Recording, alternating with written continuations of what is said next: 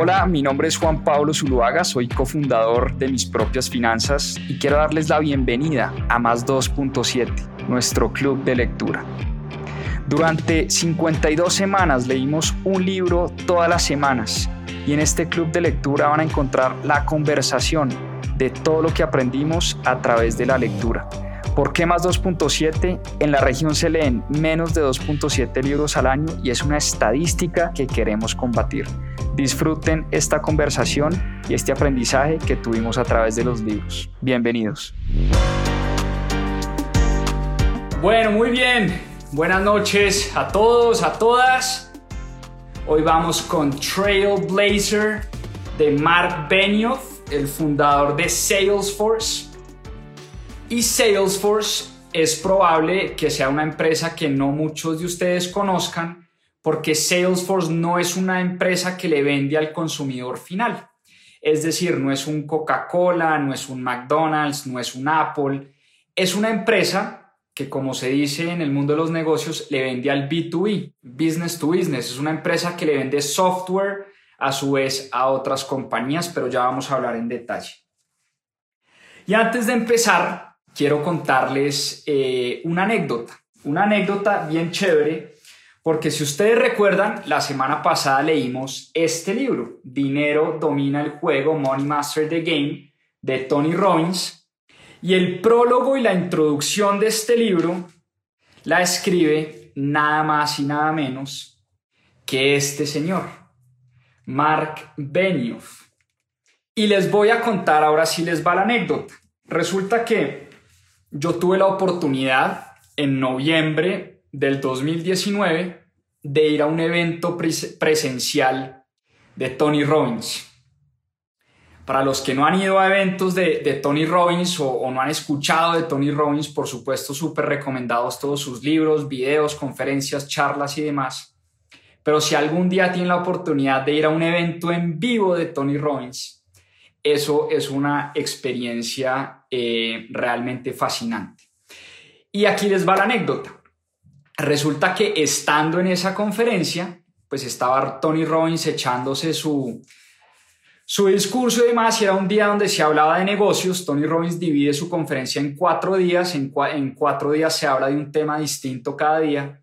Y en el día de tema de negocios, Tony Robbins contó una historia.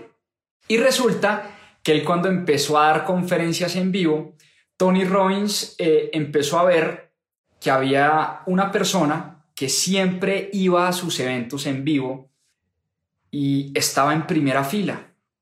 Entonces, al primer evento en vivo, pues por supuesto Tony Robbins ni se da cuenta, esos son eventos de 10, 15 mil, 20 mil personas, estadios completos.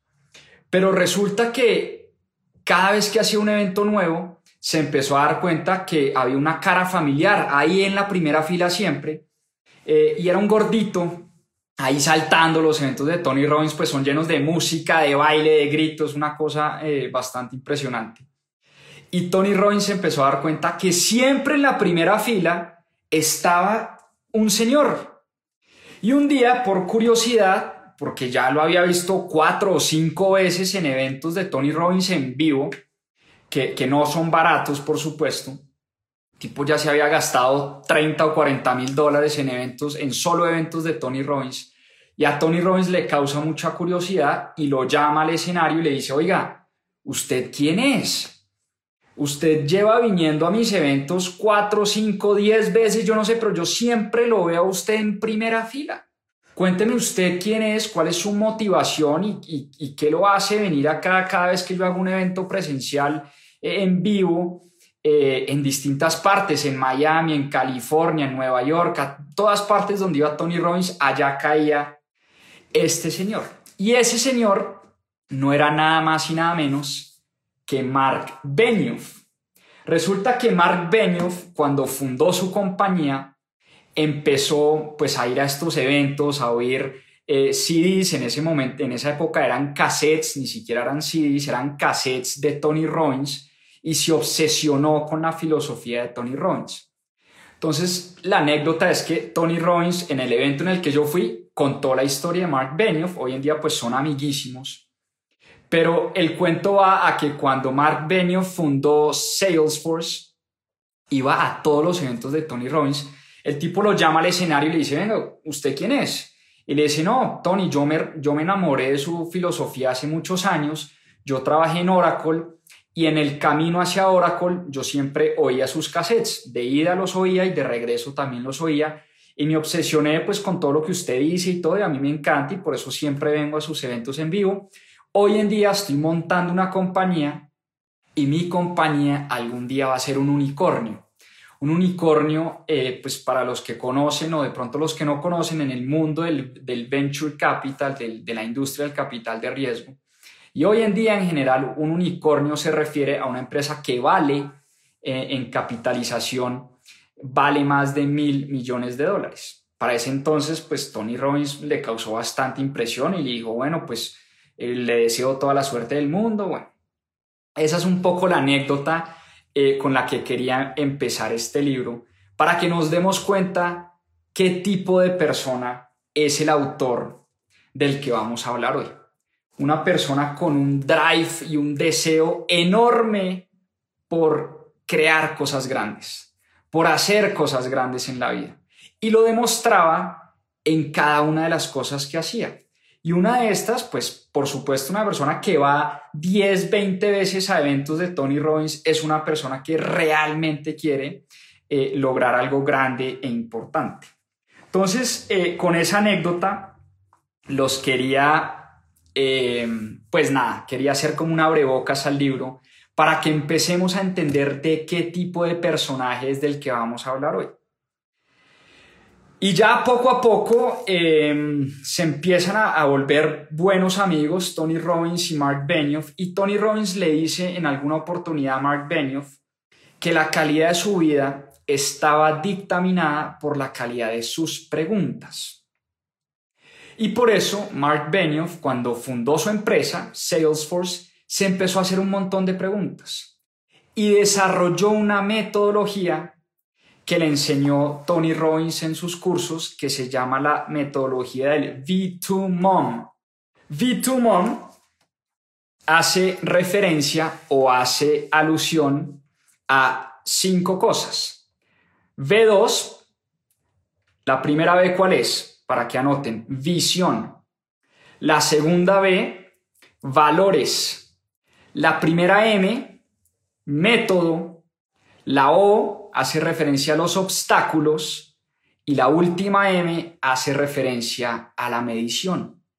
Entonces, Mark Benioff, cuando fundó su compañía, la fundó basado en este método del V2MOM. Y lo primero que empezó a hacer Mark Benioff fue hacerse buenas preguntas. A preguntarse cosas como, ¿qué es lo que quiero? Esa era la visión. ¿Qué es lo que quiero construir con Salesforce? Segundo, ¿cuáles son mis valores? Es decir, ¿por qué es importante esto que yo estoy construyendo? ¿Y cuáles son los valores que van a regir esta compañía? Tercero, ¿cómo voy a llegar allá? Eso es el método, es decir, ¿cómo voy a lograr lo que quiero lograr? Cuarto, ¿qué me está deteniendo? Esos serán los obstáculos. La O del V2MOM se refiere a los obstáculos. ¿Qué me está deteniendo para llegar donde quiero llegar?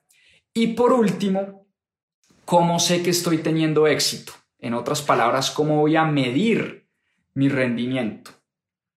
Y Tony Robbins le dice algo a Mark Benioff que él nunca olvidó y que empezó a poner en práctica desde el día uno. Y le dice lo siguiente, abro comillas, Mark, busca algo que ames hacer y recuerda que el negocio de los negocios no es solo hacer dinero, sino hacer el bien. Tengan esa frase ahí por un momento. Entonces, desde una, desde una, desde, desde una época temprana de la fundación de su compañía, ya se estaba rodeando de personas que le empezaron a decir y a meter en la cabeza que el negocio de los negocios, en, palabras de Tony Robbins, no era solo hacer dinero, sino hacer el bien. Y eso es algo que le empezó a calar bastante a Mark Benioff en su cabeza. Bueno, muy bien, hablemos ahora sí de Mark Benioff.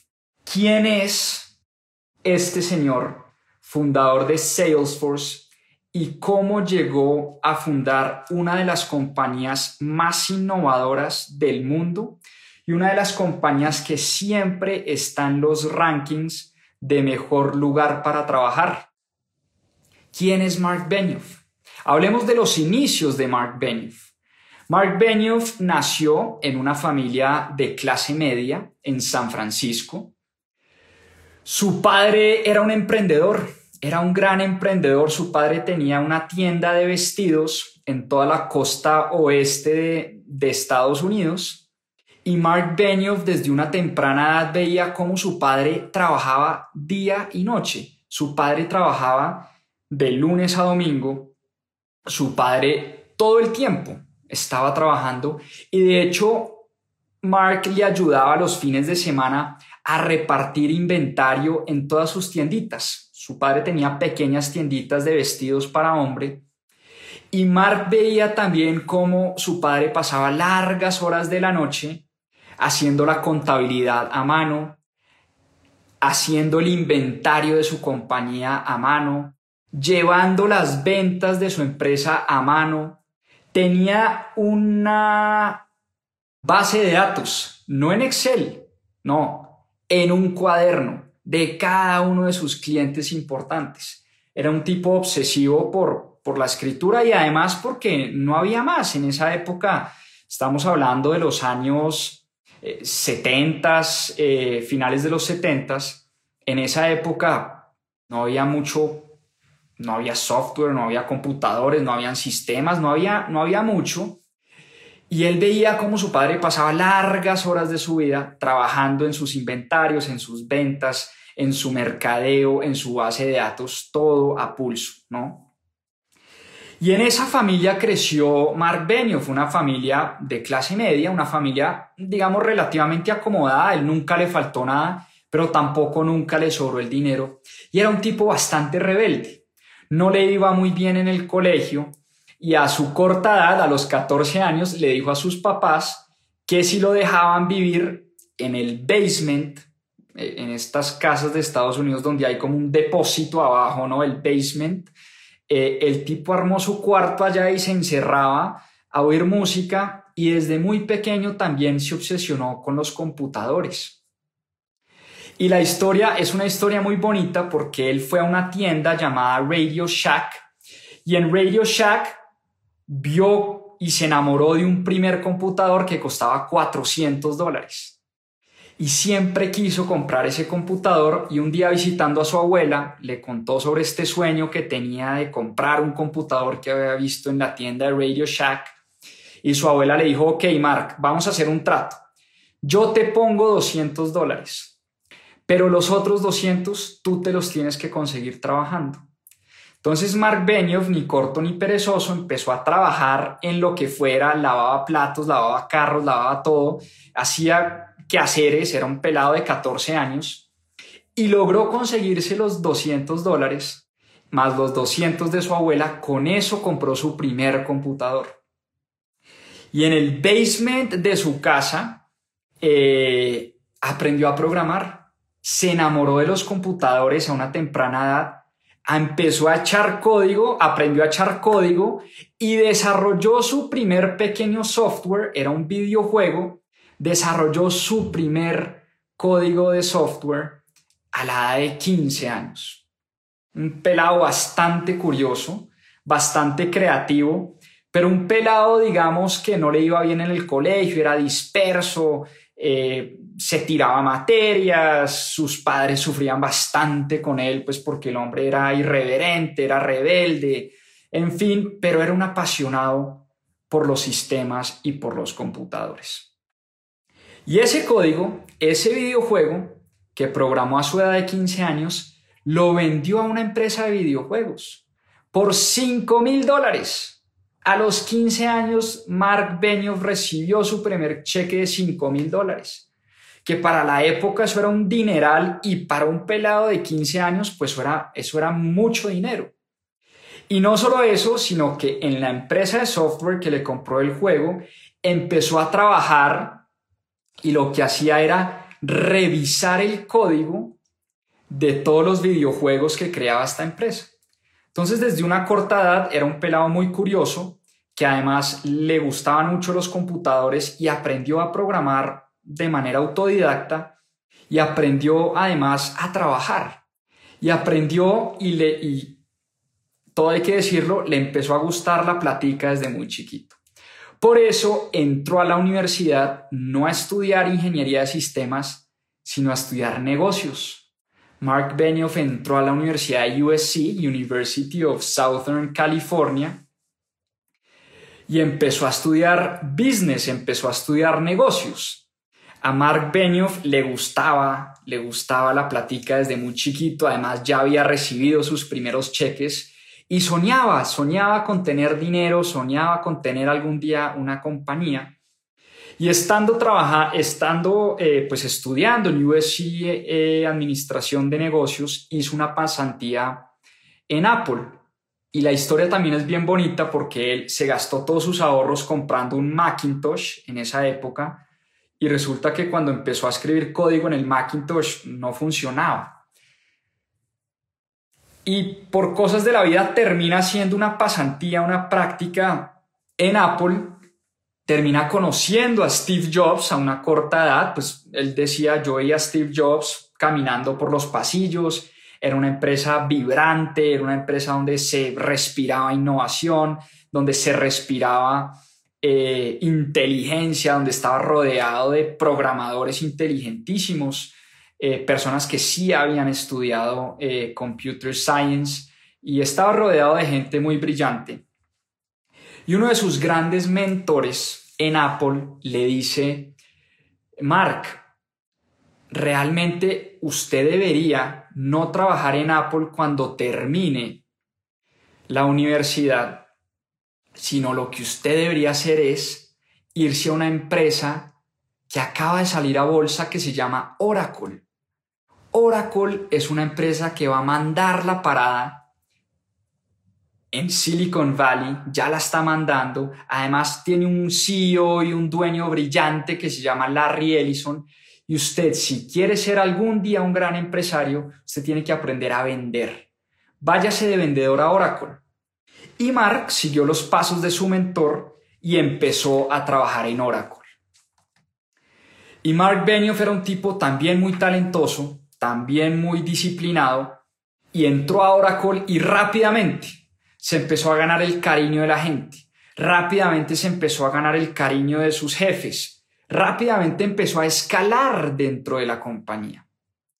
Mark Benioff a sus treinta y pico de años, me falla la memoria en este momento, pero a sus treinta y pico de años Mark Benioff ya era vicepresidente de Oracle, Oracle acababa de hacer IPO, acaba de salir a bolsa, era como la empresa del momento en Silicon Valley, en el mundo de la tecnología, y Mark Benioff a sus treinta y pico de años llegó a ser vicepresidente de Oracle.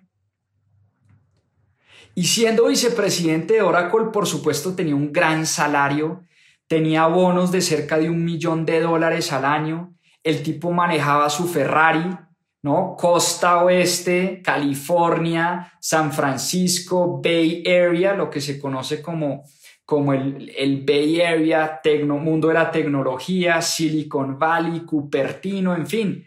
El hombre la estaba sacando del estadio, ganaba mucho dinero, manejaba un Ferrari, vivía soltero, seguramente tenía 10 novias, eh, pero no era feliz había algo que le faltaba, no era feliz. Y la historia es la siguiente. Mark Benioff, a todas estas, Larry Ellison, fundador y CEO de Oracle en ese entonces, era su gran mentor, era su gran amigo. Y un día el hombre le toca la puerta en la oficina a Larry Ellison y le dice, Larry, no estoy contento no estoy feliz, hay algo que me falta, estoy aburrido, me levanto los lunes sin ganas de trabajar, no quiero, no quiero venir más a la oficina. Y Larry Ellison le dice, mire, tranquilo, tómese un sabático, tómese 15 días, váyase, no me importa dónde, y en 15 días vuelve. El hombre se va a Hawái, pasa unos días en la playa, regresa, sigue sintiendo lo mismo, la misma pereza, y le vuelve a decir a, Larry Ellison, no estoy feliz, y Larry Ellison vuelve y le dice, váyase otra vez. Lo quiero despejado, quiero que resuelva todos sus problemas eh, y todos sus pedos que tiene en la cabeza y regrese con otra mentalidad. Y el tipo con un gran amigo se va para la India y se van a visitar varias ciudades de la India, visitan Bangalore, visitan Mumbai, visitan New Delhi, visitan varias ciudades de la India y terminan internados en un templo budista, en un ashram. Y en ese templo budista, Mark Benioff conoce a una gran maestra y esa gran maestra le dice lo siguiente. Voy a leer porque no me acuerdo exactamente las palabras. Le dice lo siguiente. Mark, recuerda que el éxito está en hacer el bien y que tus negocios sean una fuente de influencia para el mundo. A todas estas, Mark Benioff le empieza a calar ese tema de hacer negocios y hacer el bien al mismo tiempo. Hacer negocios, hacer dinero, pero que los negocios sean una fuente de influencia. Esa maestra de ese templo budista casi que le mostró el camino y en ese momento él tiene como, como un espacio de, de eureka o de iluminación donde dice, fue ahí cuando decidí lo que yo realmente quería hacer en mi vida. Y yo quería crear una gran compañía que además tuviera un gran impacto en la sociedad. Y en ese momento nació Salesforce. Y en ese momento regresa Mark Benioff a Oracle, no para regresar a la compañía de Larry Ellison, sino para entregarle la carta de renuncia. Y le dice a Larry Ellison, me voy de Oracle a fundar mi compañía. Y así es como nace Salesforce, la empresa de Mark Benioff, en junio del año 1999. Y para que pongan el contexto y por eso les di la fecha, 1999. La primera, crear un nuevo modelo de negocio basado en cloud computing, computación en la nube. Piensen ustedes que hoy computación en la nube, cloud computing, es un tema del día a día. Hoy todas las compañías pensamos en cómo estar en la nube. Pero en 1999 ese era un concepto rarísimo. El cloud computing o la computación en la nube era una cosa súper, súper extraña y súper rara. Mark Benioff tenía esta visión. ¿Por qué todo el software y por qué todo lo que utilizan las compañías en sus empresas, su contabilidad, su mercadeo, su fuerza de ventas, sus, bases de datos, porque todo no lo montamos a la nube, al Internet. Ese era un concepto supremamente extraño en 1999 y Mark Benioff fue la primera persona en hablar de computación en la nube.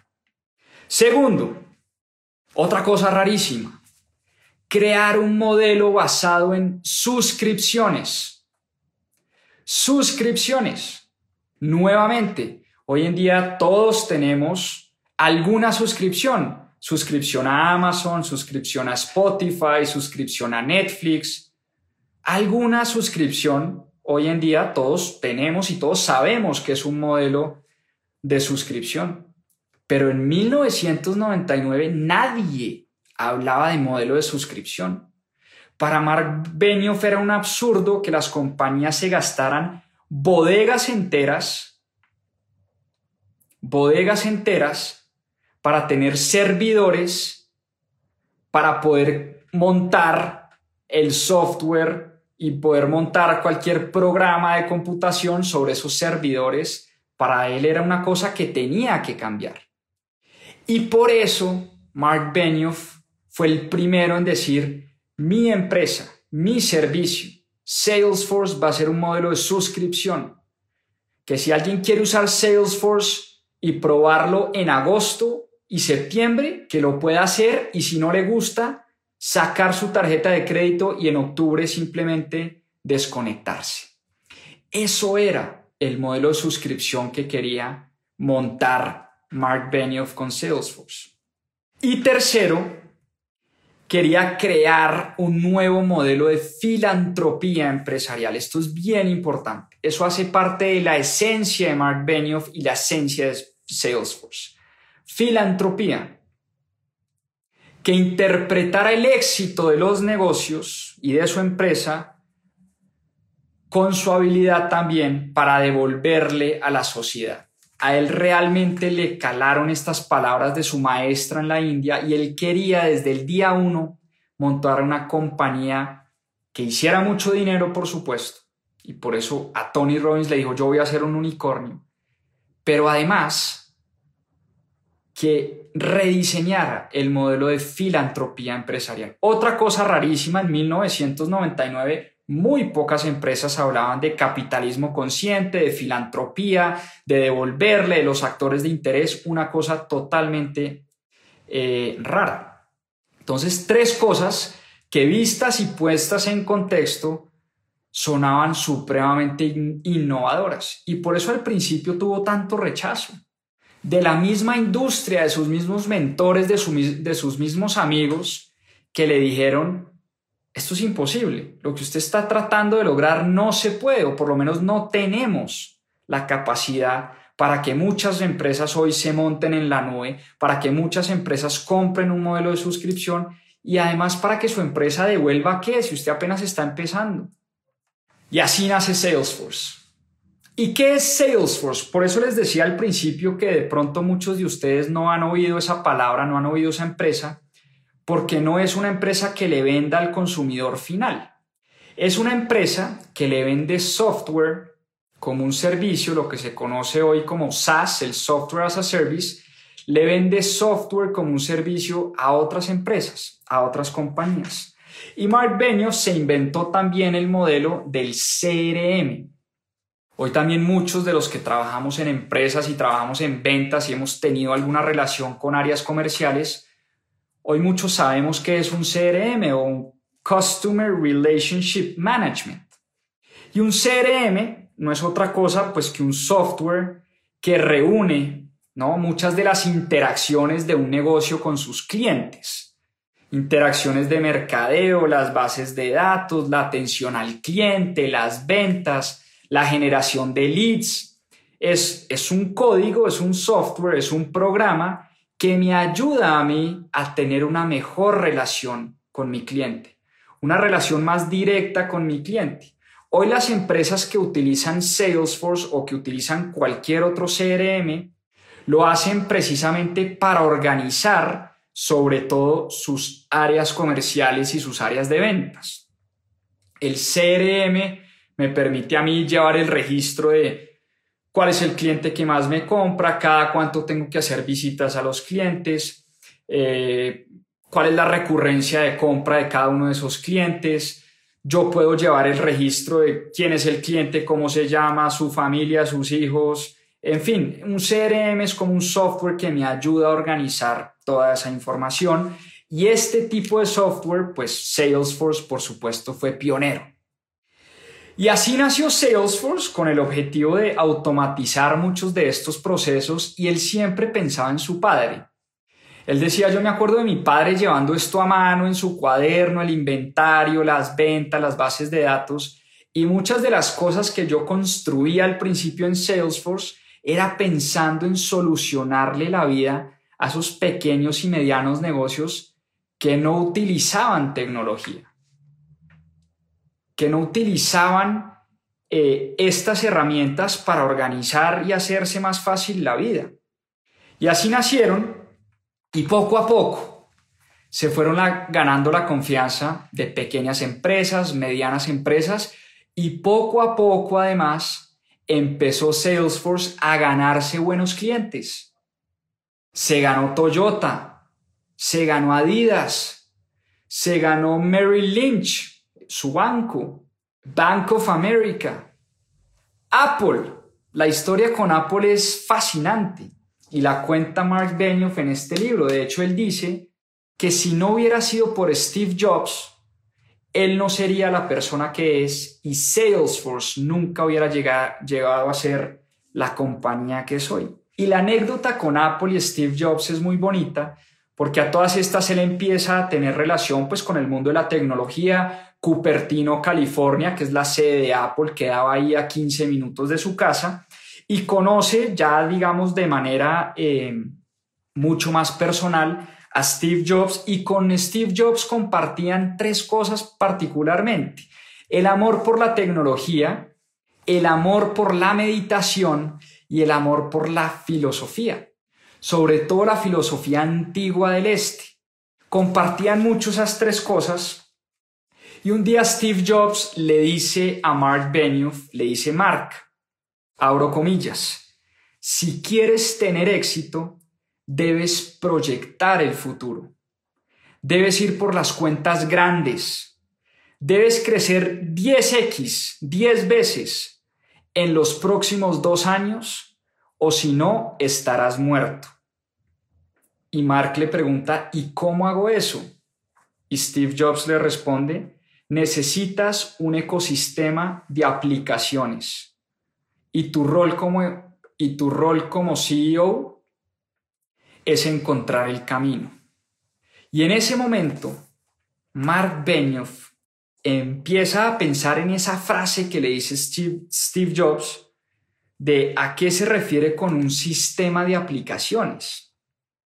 Y por supuesto, a lo que se refería Steve Jobs era crear un mercado, un marketplace que llaman hoy en día, para la industria del software, Steve Jobs le mostró el camino a Mark Benioff y le dijo, cree una plataforma que a su vez muchas aplicaciones de software se puedan montar ahí y venda eso.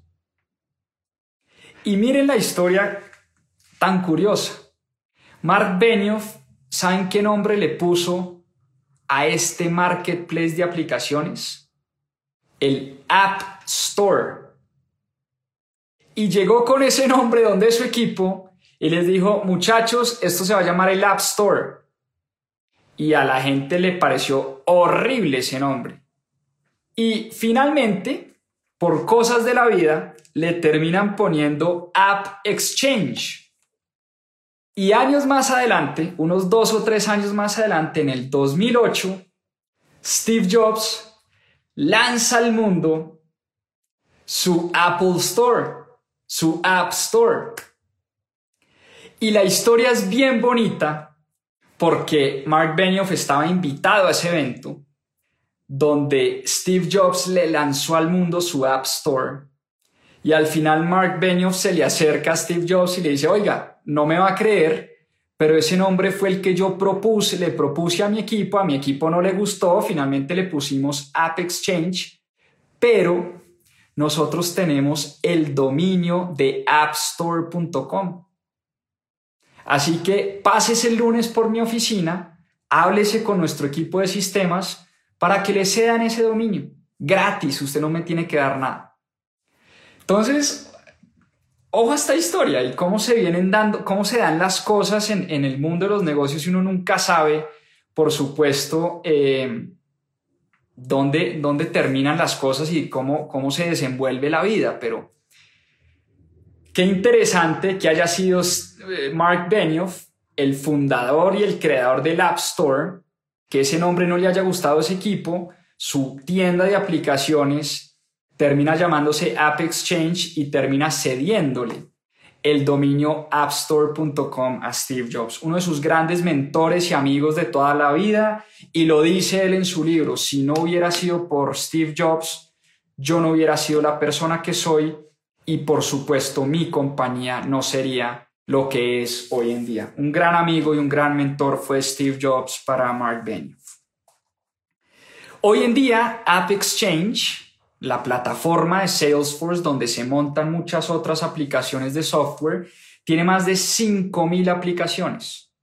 Y esas aplicaciones, por supuesto, se comercializan y se venden desde la plataforma de Salesforce. ¿Qué es Salesforce hoy en día? Recordemos y ahora sí regresemos a la anécdota de Mark Benioff y Tony Robbins, donde Mark le dice a Tony, yo voy a ser un unicornio, mi empresa algún día va a valer más de mil millones de dólares. Pues, fast forward al 2020, hoy en día eh, Salesforce es una compañía que vale, ojo a esta cifra que a uno no le cabe en la cabeza, 247 mil millones de dólares. Repito, 247 mil millones de dólares vale hoy esta pequeñísima empresa, ¿no? Que montó Mark Benioff en 1999. En inglés esos son 247 billions. 247 billions.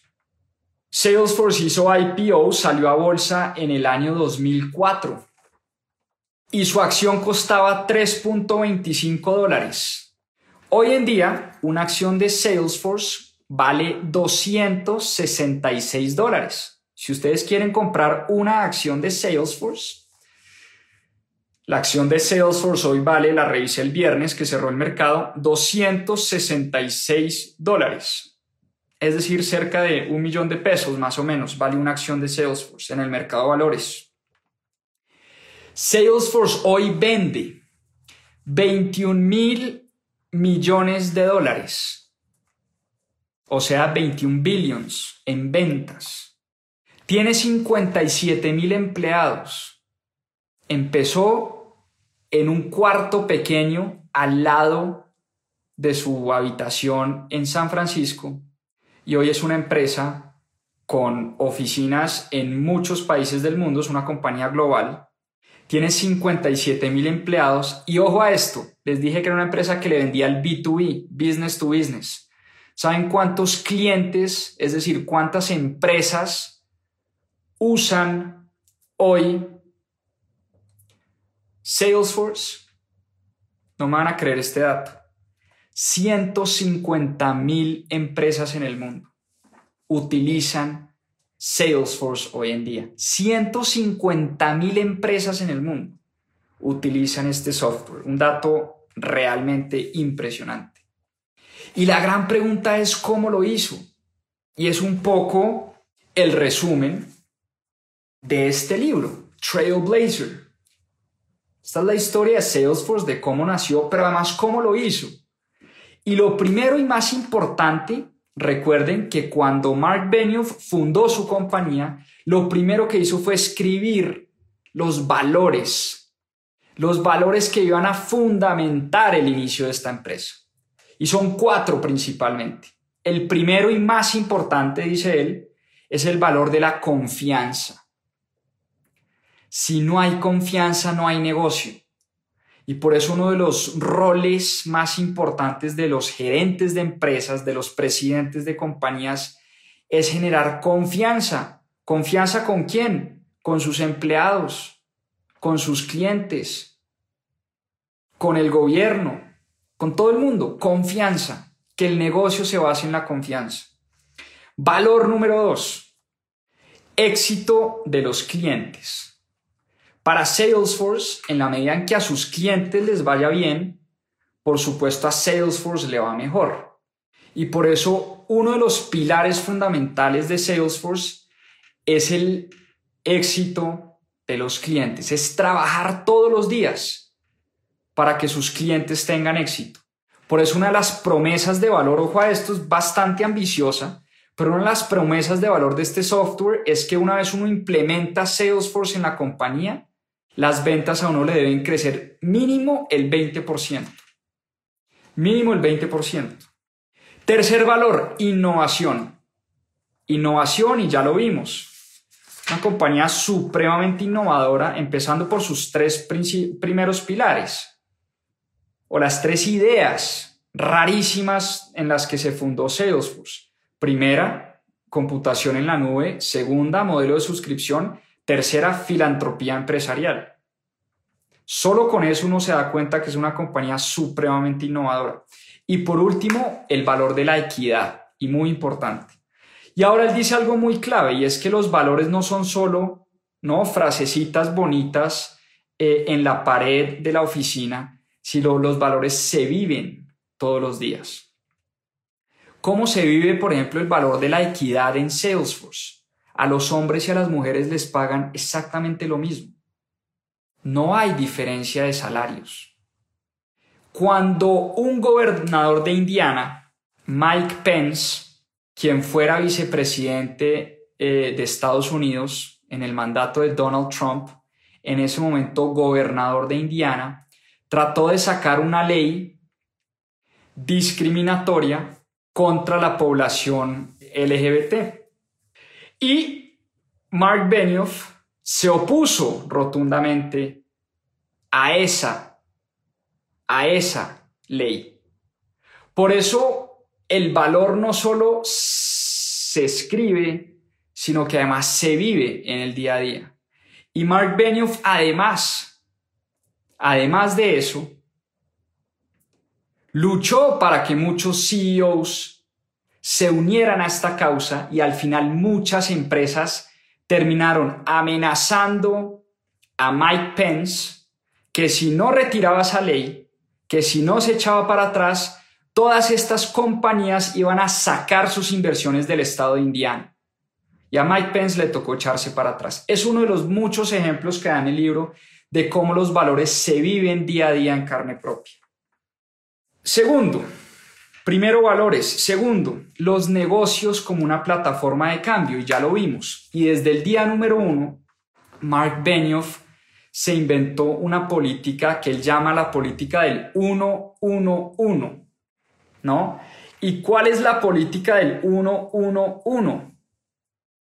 Desde el día 1, Mark Benioff decidió que iba a donar el 1% del patrimonio de su compañía, el 1% de las utilidades netas de su compañía y el 1% del tiempo de los empleados de su compañía. Miren qué bonito. Y él decía, era muy fácil al principio porque cuando nacimos no teníamos patrimonio, no teníamos utilidades y pues no teníamos empleados. Entonces pues no teníamos nada para entregar. Pero yo sabía que mi compañía iba a ser muy grande. Desde el día uno yo sabía que estaba creando algo grande. Y por eso yo sabía que esta política del 1-1-1 iba a generar mucho impacto en la sociedad. Pues tan es así que hoy en día tienen cosas como cada persona, cada empleado que hace una donación en Salesforce, Salesforce iguala ese monto hasta por 5 mil dólares. Si yo trabajo en Salesforce y hago una donación de 5 mil dólares a una fundación, Salesforce iguala esa donación. Al día de hoy, esta empresa ha donado a causas sociales, a comunidades poco privilegiadas y a personas necesitadas cerca de 300 millones de dólares. 300 millones de dólares. Han donado más de 20 mil horas en iniciativas para ayudar al planeta y tienen un grupo de 8 mil mil personas dentro de Salesforce que lo llaman el Earth Force, como Tierra Force, es un grupo de 8.000 colaboradores de Salesforce que se dedican a impulsar iniciativas contra el cambio climático. Iniciativas de energía limpia, iniciativas de reciclaje, iniciativas de cuidado del agua. Y es un grupo de empleados de Salesforce, pero que a su vez crearon un pequeño grupo de 8.000 colaboradores que hacen parte de Earth Force, que trabajan todas las semanas y todo el año para crear iniciativas a favor del medio ambiente. Además, le han donado su software y su plataforma a más de 6.000 em, ONGs y empresas con bajos recursos que utilizan Salesforce de manera gratuita. Él no cobra por este servicio. Más de 6.000 empresas que utilizan Salesforce de forma gratuita y organizaciones no gubernamentales y ONGs. Y él dice que su rol hoy en día como CEO de la empresa realmente es mantener la cultura de la compañía. Él se ha dedicado por mucho tiempo a crear esta cultura, una cultura de equidad, una cultura de buenos salarios, una cultura de entregarle a la sociedad lo que tanto nos ha dado, una cultura de mindfulness. Fíjense un dato bien bonito, resulta que él, como les decía, compartía con Steve Jobs la pasión por la meditación, por las religiones y las ideas eh, antiguas del este, y tiene un maestro, un maestro de meditación, un maestro de la India, y ese maestro le ayudó a implementar dentro de Salesforce lo que llaman el salón del silencio. Resulta que en todas las oficinas del mundo de Salesforce hay un piso entero que se llama el piso del silencio, donde cualquier persona, cualquier empleado, desde los pasantes hasta el mismo Mark Benioff, puede entrar a ese salón a meditar, a descansar, a pensar, eh, a tener un espacio eh, de meditación y de tranquilidad. Entonces, esas pequeñas cosas van sumando, van sumando, van sumando, hacen parte de la cultura de esta compañía y por eso ha sido catalogada, primero, una de las compañías más innovadoras del planeta y segundo, todos los años hacen una encuesta que se llama el Best Place to Work, el mejor lugar para trabajar. Y Salesforce viene apareciendo como Best Place to Work durante los últimos, no sé, 8 o 10 años, porque Hoy en día la gente se pelea realmente por entrar a Salesforce. En el mundo de la tecnología, en los Apples, los Googles, los Facebooks, los Netflix, los Microsofts, etcétera, etcétera, las personas más inteligentes y más brillantes del planeta hoy se pelean por entrar a esta gran compañía. Y el libro termina con una frase muy bonita y con esta frase quiero terminar hoy el club de lectura porque se nos acaba el tiempo. Y es un poco em, sobre el significado de esta palabra, Trailblazer, que es como se titula el libro de hoy. ¿Qué es un Trailblazer? Dice Mark Benioff. Abro comillas, es la última frase del libro, la última, última frasecita del libro que la tengo acá subrayada. Un trailblazer es aquel que no solo se preocupa por sus actores de interés, es decir, ¿qué son los actores de interés de una empresa? Recordemos capitalismo consciente, que también leímos acá en Club de Lectura. Los actores de interés son los accionistas, por supuesto, pero también los empleados, la sociedad civil, los clientes, los proveedores, el medio ambiente, todo eso es lo que llamamos los actores de interés de una empresa. Entonces vuelvo y repito la frase. Un trailblazer es aquel que no solo se preocupa por sus actores de interés, sino que trabaja todos los días para heredarle un mejor futuro a las siguientes generaciones. Con eso cierra, con esa magnífica frase cierra Mark Benioff su libro un libro espectacular, un libro apasionante, un libro que además vale la pena estudiar porque si ustedes están emprendiendo, si ustedes están trabajando en compañías y quieren implementar muchas cosas de los valores de la cultura de esta empresa y lo que lo ha hecho tan innovadora, con un crecimiento increíble en los últimos 10 o 15 años, pues aquí van a encontrar eh, muchas pistas. Como les digo, desde que tuve esa conferencia con Tony Robbins en el 2019, me causó bastante impresión y desde ese momento vengo estudiando un poco la historia de Mark Benioff y la historia de su compañía. Y hace, hace un par de semanas eh, que viajé, viajé a Estados Unidos en una librería, pues me encontré con este libro y yo dije, este libro tiene que hacer parte del club de lectura lo voy a leer. Lo leí esta semana, me encantó y bueno, Espero no haberme equivocado con la elección de este libro, porque pues a mí me encantó, espero a ustedes les haya gustado y espero como siempre se animen a comprarlo, a leerlo, a pedirlo por Amazon o por donde sea. Eh, buscarlo en español, no sé si está en español, la verdad, no sé si ya, si ya tiene traducción al español, vamos a buscarlo, si sé se los comento, pero si no, traten de buscarlo en inglés, lean el libro porque es una historia espectacular. Que descansen y hasta una próxima oportunidad. Muchísimas, muchísimas gracias a todos. Chao, chao, feliz noche. Muchas gracias por acompañarnos en este capítulo de Más 2.7. Acá les dejo unos adelantos de lo que se viene en nuestro próximo episodio. A seguir aprendiendo. La historia de John Pierpont Morgan, más conocido como JP Morgan, el gran banquero del siglo XX, finales del siglo XIX, principios del siglo XX, a través de esta biografía escrita por Gene Strauss